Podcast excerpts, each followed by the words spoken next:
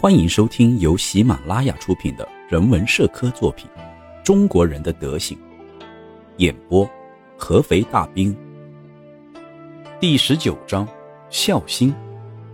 说到中国人的特点，就不能不说他们的孝心。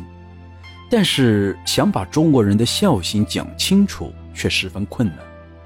正如之前章节所讲的。中国人所谓的孝心与我们西方人理解的大不相同，其中还有很多意思是汉语所特有的，翻译成英语的话，怎样翻译都没法表述的很准确。其中最典型的词就是礼，它和之前所说的孝有着紧密的联系。为了说明礼的重要性，也为了提供一个能够解释中国人孝心的背景。我们首先引用伽利略先生的一段话，转引自《中国总论》：“礼是中国人所有心理的集中表现。”我认为，《礼记》是中国人向其他国家展示的关于中华民族最准确、最完整的记录。中国人的感情由礼来丰富满足，中国人的义务和责任也由礼来完成，中国人的善恶由礼来衡量。中国人的人际关系也有礼来维系。简而言之，中国人如何对待家庭、对待社会和宗教，都由礼来掌控和制约。美国汉学家魏三卫博士对这段话的评论十分正确。他说：“把中国的礼翻译成 ceremony 是不准确的，因为中国人所谓的礼，除了外在表现的行动之外，还包括一些抽象的。”规范人们行动的一些行为准则。中国的四书五经等一系列古代书籍，特别是《孝经》，关于孝的诠释非常全面，充分说明了中国人对孝的重视程度。迄今为止，我们只注意到中国人在生活中表现出的孝顺，但中国人自己对孝是怎样理解的？孝为什么会成为中国人所特有的特性？这就是不容易搞清楚的问题了。我们必须要了解的是，中国人所谓的孝包含了很多方面，并不是简单字面意义上的孝顺。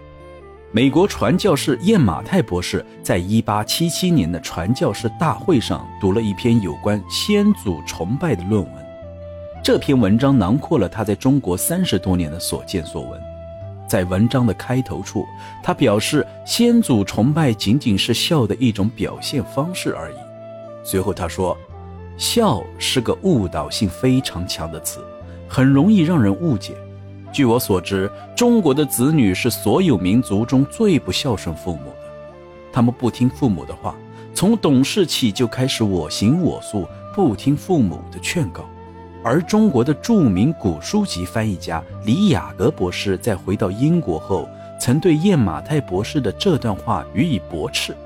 李雅各博士说：“他在中国生活三十余年的所见所闻和燕马泰所说的完全不一样。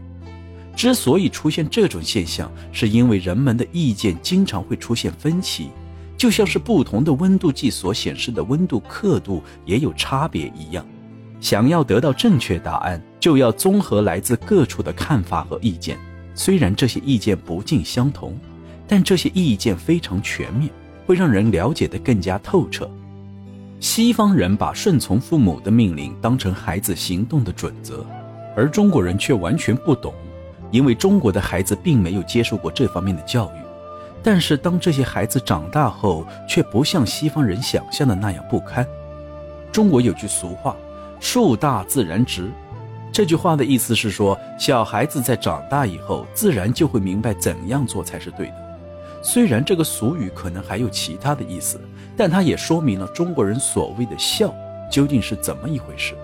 因为中国人的教育方式和对孝的理解与西方人不同，所以才会形成与西方人截然不同的典型。《孝经》中有一段话：“五行之属三千，而最莫大于不孝。”在所有中华传统美德之中，孝是最被中国人所重视的。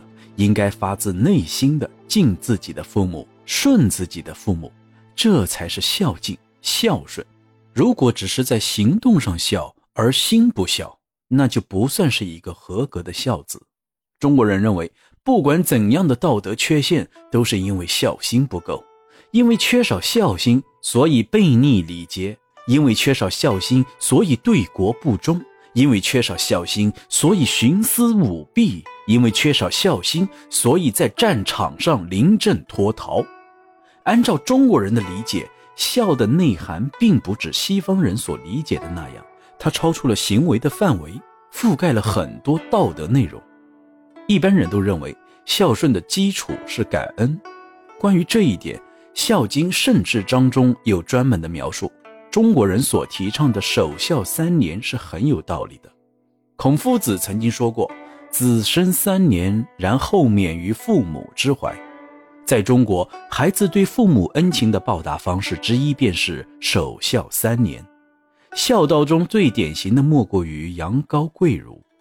中国人强调身体发肤受之父母，好好对待自己的身体是最基础的孝心。父母在世时要服侍好父母的衣食住行，父母离世后要经常去扫墓祭奠。子循父道是孝心最基本的要求。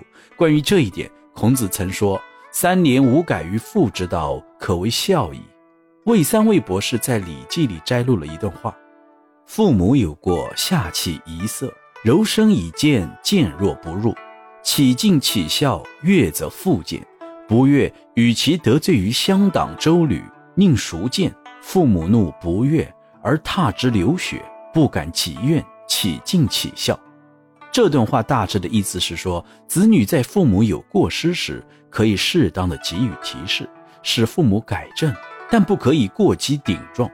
如果是在西方国家，子女是绝对不会对父母的过失予以劝诫的，即使劝诫，父母也未必听得进去。而在中国，这种情况却是再平常不过的事情。孔子在《论语》的第二章中，对孝提出了几种不同的说法。关于孝。孔子在不同的环境下解释也会做出相应的改变。首先是孔子回答鲁国孟益时的说法：“孟益子问孝，子曰：无为。”意思是说孝就是不违背父母。孔子并没有对孟益解释无为的含义。后来他的弟子樊迟送他时，他又提起这件事情。樊迟不懂，于是问孔子：“无为何谓也？”孔子解释说。生视之以礼，死葬之以礼，祭之以礼。显然，孔子希望樊迟能将无为真正的意思转达给孟益。还有一次是孔子回答子游时的说法：子游问孝，子曰：“今之孝者，是谓能养。至于犬马，皆能有养，不敬，何以别乎？”意思是说，如果孝只是赡养父母，提供衣食给他们。和饲养马和狗没什么区别，孝一定要对父母顺从和恭敬才行。总的来说，孔子的话就是要说，孝不但要满足父母的需要，还要顺从父母的意愿，要恭恭敬敬地对待父母。这在中国是个古老的概念。孔子之所以说“今之孝者，是谓能养”。是因为他感到如今的孝已经和古代所强调的孝完全不同了，而孔子则希望能恢复古代时的做法。虽然孔子的话距现代已经很久远了，但他的思想已经在中国人的脑中根深蒂固，融进每个中国人的血液之中。如果孔子活在这个时代，他会更强调“今之孝者，是为能养”这句话。到这里。我们已经大致的了解了中国人所谓的孝与其他礼仪、责任之间的关系，但是现在的中国人如何理解孝，我们还不清楚。如果找十个没读过书的中国人问他们孝是什么，他们可能会有一大部分人会说不惹父母生气就是孝吧。也许他们会引用孔子说过的，孝就是无为，不违背父母的意思，父母就不生气，这样就是孝顺。但孔子所谓无为的特殊意义，恐怕是他们想不到的。关于中国的孝，如果有人想了解更多的话，可以去读一下二十四孝当中的故事。这些故事在中国民间广为流传。其中有一个故事，讲的是东汉末年有一个六岁的小男孩，在去拜见某位官员的时候，官员用橘子招待了他。这个小男孩想让母亲尝尝橘子的味道，就在袖子里藏了两个橘子。结果在告退时，橘子从袖筒里滚到了地上，场面变得十分尴尬。而小男孩却面不改色地跪在了官员面前，说：“吾母性之所爱，欲归以母。”这句话和这个小男孩的名字被后世传颂了两千年之久。在西方人眼中，这个小男孩懂得利用机会来满足他母亲的愿望，非常聪明；而对于中国人来说，这个男孩是孝的典型，因为他从小就知道孝顺自己的母亲。懂得为自己的母亲着想。还有一个故事讲的是晋朝的一个八岁的男孩，因为家境贫寒，他的父母并没有蚊帐，于是他想出了一个能让父母不被蚊子侵扰的方法。他早早地躺到床上，然后一动不动，连扇子也不摇，于是蚊子只去咬他一个人，父母就能安稳地睡觉了。晋朝还有个男孩和他的继母一起生活。继母非常喜欢吃鲤鱼，但是冬天并没有办法钓到鲤鱼。于是，这个男孩脱下自己的衣服，躺在冰面上求鱼。最后，水里的鲤鱼撞破冰面，跳到他的怀里，以感念他的孝心。本集内容演播完毕，感谢您的聆听。方便的话，给一波点赞加评论，点赞越多，您福气越多。评论越多，您的钞票也越来越多。